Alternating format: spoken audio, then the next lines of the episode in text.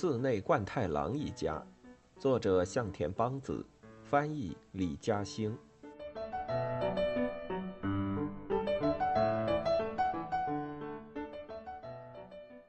车间里，美代子送来了下午茶。严老和阿维，还有对门花店的主人花熊先生，都在担心着客厅里的情形。有孩子？真的吗？阿维首先跳起来嚷嚷道：“小静才二十三岁呀，长相才干都一等一的人儿，干嘛要找个二婚呢？”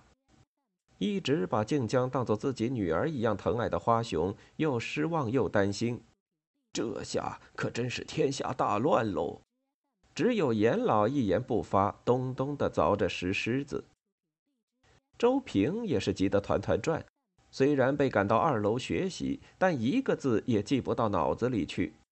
没办法，周平在头上绑上冰袋，走到厨房想偷偷看看客厅的情形，却听到母亲李子那爽朗的笑声。这段时间，这附近会有有趣的鸟儿飞过来呢。李子拼命活跃气氛，想维持住场面。小手靠在静江怀里，看他给自己折纸。现在这季节呀，有青椒、麦翁、话梅、悲鸟。冠太郎突然站起身来：“我待会儿还有工作，先走了。”他爸，再待一会儿吧。上条也离席告辞：“那我也先……没关系的，您再坐一会儿。”李子赶紧挽留，寺内先生，下次我再登门拜访。上条站起身来，这一次他直视着冠太郎的眼睛，坚定地说道。冠太郎狠狠地瞪着他，作为自己的回答。拜拜。小手对冠太郎挥手再见，仿佛犹豫了一下，又仿佛终究还是败给小孩子似的。冠太郎也举起他那蒲扇大的手，笨拙的挥了几下，用打雷般的声音说：“拜拜。”李子和静江送上条父子出门，冠太郎坐在屋里没动。秦奶奶又“嘶”的一声拉开门进来，抓起桌上谁都没碰的红豆沙糯米饼送进嘴里，一边吃一边幸灾乐祸似的嘟囔道：“哎呀，这下可热闹喽！”静江目送上条拉着小手渐渐走远，在他身后，美代子、阿维和花熊躲在墓碑的阴影中，也在静静地看着这一幕。严老站在一边，抬头望天，若有所思。哎呀呀，这下可热闹喽！阿维和花熊不约而同的叹道：“怎么回事呢？昨晚不是说的好好的吗？”客厅里，李子少见的质问起冠太郎来：“我怎么了？我哪儿不对？”冠太郎显然并不服气：“荒唐透顶！”你不觉得这么做太失礼了吗？那家伙才失礼吧！别人家的姑娘，他随随便便就……是我先喜欢上他的。静江插嘴打断了冠太郎。静江，那家伙可是离过婚的，还有孩子。那又怎么样？冠太郎被这句话噎住，一时说不出来，只好转头向李子怒吼：“你来说，那怎么样？”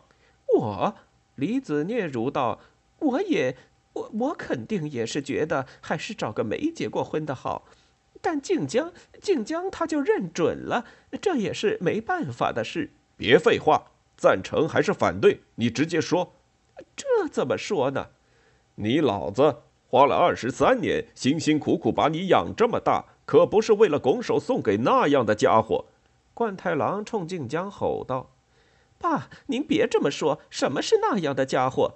静江注视着自己的父亲，眼神坚定，还大言不惭，脸都让你丢尽了。爸，我从没做过见不得人的事。你眼里还有父母吗？话音未落，冠太郎已经扬起巴掌，给了静江一记响亮的耳光。李子想护住静江，已经来不及了。周平冲进来，差点把拉扇门踹飞。姐姐，没事吧？周平冲到他身边，静江捂着脸蹲在地上。秦奶奶也循声来到门外，美代子站在她身后，眼里满是胆怯与不安。小静，李子出声安慰。静江却突然站起身来，冷冷地看了看父亲，然后拖着有残疾的左腿冲出了家门。他爸，你这是在干嘛呀？这次轮到李子冲冠太郎怒吼：“你这做父亲的才更应该体谅小静的心情啊！”李子揪着冠太郎的衣领，继续怒道：“那孩子腿都这样了，但他可曾埋怨过我们一句？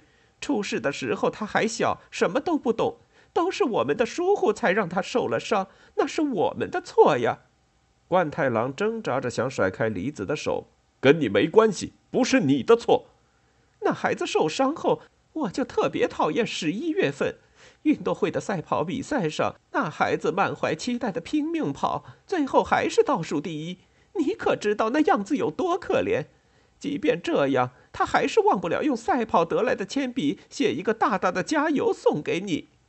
李子口里叫着，用力摇晃着冠太郎，眼泪大颗大颗的掉下来。冠太郎胸中又何尝不是百感交集，眼泪混着鼻涕，不争气的掉下来。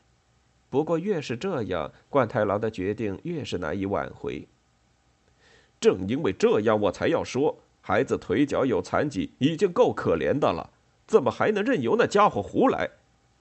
他爸，别这么说。那孩子长这么大，第一次喜欢上别人，就算对方不那么般配，也应该稍微宽容一些去看待他们。你说是不是？李子合情合理的话让冠太郎无言以对。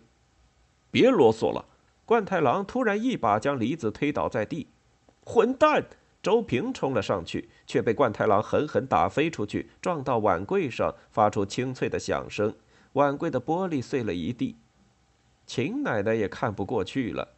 冠太郎，你这混账东西，赶紧消停些吧！一边去，老太婆，别多嘴。说着，冠太郎伸出胡萝卜粗的手指，轻轻推了他一把。秦奶奶自然吃不住他这一推，应声倒在美袋子身上，连美袋子也倒在了地上。你们一个个都帮着那家伙顶撞我，是不是？可是，李子站起来看着冠太郎，我不管你什么可不可是的。不服气就滚，滚呐，滚出去！李子见他难以理喻，索性重新坐下。我哪儿也不去。冠太郎气得像野兽一样，呼呼的喘着粗气说：“好，你不滚，我滚。”说罢，冠太郎重重的走了出去。与石冠两街之隔，有一家名叫“物语”的小酒馆。酒馆麻雀虽小，五脏俱全。因其回味悠长的清酒和美艳的老板娘而远近闻名，人气十足。老板娘名叫梁子，她鹅蛋脸庞，皮肤白皙，眉宇间却总含着忧郁，千金难买一笑。极少开口，总是穿着朴素的紫色和服，静静地站在吧台后面。但是许多客人都觉得，单单是看他给自己斟酒，身心就会放松下来。有时，梁子会身着一袭宛如丧服般的黑衣，带着烟家桶和鲜花去往谷中公墓。由于他姿色过人，所以每当花熊跑过来报告说梁子过来了的时候，不光阿维和严老，连冠太郎也会忍不住放下手中的活计，跑过去一饱眼福。这一晚，物语的吧台前正坐满了老常客，十分热闹。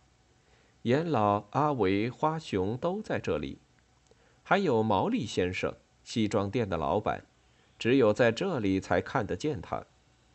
此外，一个穿着和服便装的年轻人坐在吧台的角落里。这哥们儿向来极少开口说话，听说姓仓田，但大家更喜欢叫他的外号“沉默小哥”。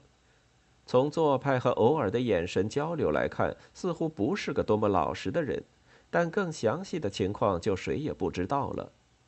只有严老觉察到，有时他会出神的盯着梁子，目光炽烈。当然，还有一位重要的客人，冠太郎也在这儿。离家出走之后，如何消磨时间呢？自然是抱着气鼓鼓的肚皮，一口接一口的自斟自饮喝闷酒。阿维和花熊围着他叽叽喳喳，一个劲儿的搭话，但冠太郎始终一言不发。美代子的心还在砰砰直跳，她一边给秦奶奶揉肩膀，一边担心着还没有回来的静江。静江小姐会去哪儿呢？这用不着你瞎担心。秦奶奶斜眼盯着美代子的脸，仿佛想一直看到她心里去，然后阴阳怪气地说：“倒是你这么急急忙忙从家乡跑到这儿来。”葬礼什么的，挺让人受不了的，是吧？美代子不知道该怎么招架这些夹枪带棒的话，只好更加卖力地替他揉肩膀。李子在厨房洗菜，周平走进来，从口袋里掏出一块奶糖，剥掉糖纸，塞进妈妈的嘴里。感受到儿子的孝顺，李子哭红的双眼里终于露出了笑意。李子含着奶糖继续洗菜，身后却传来了秦奶奶的声音：“冠太郎这混蛋真不是东西，虽然是我亲生的，但就连我对他也是讨厌透了。这混蛋快点死了才是皆大欢喜。李子，你还年轻，冠太郎死了，你还能再来个第二春，对不对？”如果到此为止还算可以忍受的话，那之后秦奶奶就要火力全开了。她掀起锅盖看了看，问：“晚上做什么菜呀？”见李子装作听不见，又继续说道：“我可是跟你说啊，男人在这种时候，又是大晚上的，可是最容易受那些不正经的女人勾引了。”然后还意犹未尽：“冠太郎也就算了。”最主要是静江，这时候不忍池的水还冷着呢。要真是想不开，想寻个短见什么的话，铁道倒是这季节的首选呢。秦奶奶恶趣味发作，越说越来劲儿。妈，你怎么连好脾气的李子都忍不住要勃然变色的时候，客厅里的电话响了。李子急忙跌跌撞撞地跑向客厅去接电话。这是寺内家，您是哪位？那孩子怎么了？电话里传来冠太郎的声音。他从物语的吧台打电话回家，严老他们已经先走了。他回去了吗？没，还没回来呢。回去了也不让他进门，你听清楚了吗？说完，冠太郎“咣”的一声挂了电话。良子默默的给他斟酒，冠太郎继续独坐无言，像变了个人一样。脸上露出落寞的神情。静江这时正站在古中公墓的墓园里，石冠的作品有一件是静江特别钟爱的，虽然那是别人的墓碑，但每当有心事，靖江总会来到那块墓碑前。不知是从小在墓园附近长大的缘故，还是因为天生就是这样的性格，靖江从来不觉得墓地恐怖。远处传来了严老啪嗒啪嗒的脚步声，他提着装有水泥的桶，自言自语似的说：“听说早上可能会下雪，所以过来看看。”然后俯身用水泥填补木屐上的裂缝。跟父亲吵架挨了打吗？静江点点头，严老却没有回头看他。只是继续熟练的在木屐的裂缝上填抹着水泥。为人父母的，咬咬牙，狠心下手打在孩子身上，却是疼在心里。你的腿是两岁时候出的事儿吧？你父亲发现因为自己的疏忽让你留下残疾的时候，后悔的差点疯了。他把店里的石头都推倒在地上，好长一段时间没法工作。你父亲呢，一直想给你找一个无论哪一方面都优秀到家的女婿，来弥补自己当年的过错。严老，你父亲他并不是讨厌你或者你的对象，他只是生自己的气罢了。严老脱下自己的短褂，抖抖尘土，给静江披在肩上。这样想想，就原谅他吧。你说呢？静江点了点头，开始拖着左腿往回走。严老提着水泥桶跟在后面。静江一路低头踢着小石子，犹豫着走到家门前，一抬头却吓了一跳。冠太郎也正好走到家门口，只见他垂头丧气的，全无平日的气势。爸爸，静江，冠太郎又惊又喜，但转瞬之间，惊喜就变成了怒火喷发出来。年轻姑娘家怎么晃荡到这么晚才回来？混账！吼归吼，这次冠太郎却没再动手。一直在院门后面偷听的秦奶奶也悄悄拉开了门栓。冠太郎推开门，发现李子、周平、美代子都站在院子里。冠太郎一边气势汹汹地往客厅走，一边又吼开了：“连个厚衣服都不穿，感冒了才好！赶紧去洗个热水澡，然后睡觉。”李子抱着静江的肩膀，偷偷说道：“你爸这是对你道歉呢。”冠太郎走到客厅坐下，打开晚报。李子和静江走进来。爸爸，静江跪坐在地板上，俯下身去。对不起。说完，一直没有流泪的静江终于哭出来。冠太郎也哭了，他用报纸挡住脸，却挡不住声音的哽咽。赶紧睡觉去。李子泪眼朦胧的看着这一幕，微笑的点了点头。静江站起身来，跛着左腿走到门口。晚安，静江说。冠太郎把报纸稍稍挪开了些。静江向泪眼汪汪的父亲笑了一下，然后走了出去。李子默默的泡上杯番茶。这一天的惊风骇浪总算过去了，只是静江和上条的事，今后该怎么办？他心里也没底。李子一边握着茶碗暖手，一边这么想。总之，今晚先好好睡一觉吧，明天的事儿就明天再想。正想到这里，突然冠太郎站起来叫他：“哎，把手电筒拿过来。”这一晚，寺内石材店的木栅门附近一直闪动着手电筒的光。李子帮忙打着手电，冠太郎搬动着一块大石头。都这么晚了，李子不满地嘟囔着。冠太郎充耳不闻，只是用尽全身力气和石头决力。只有这样，他才能把这一天的悲伤和愤怒都发泄出来。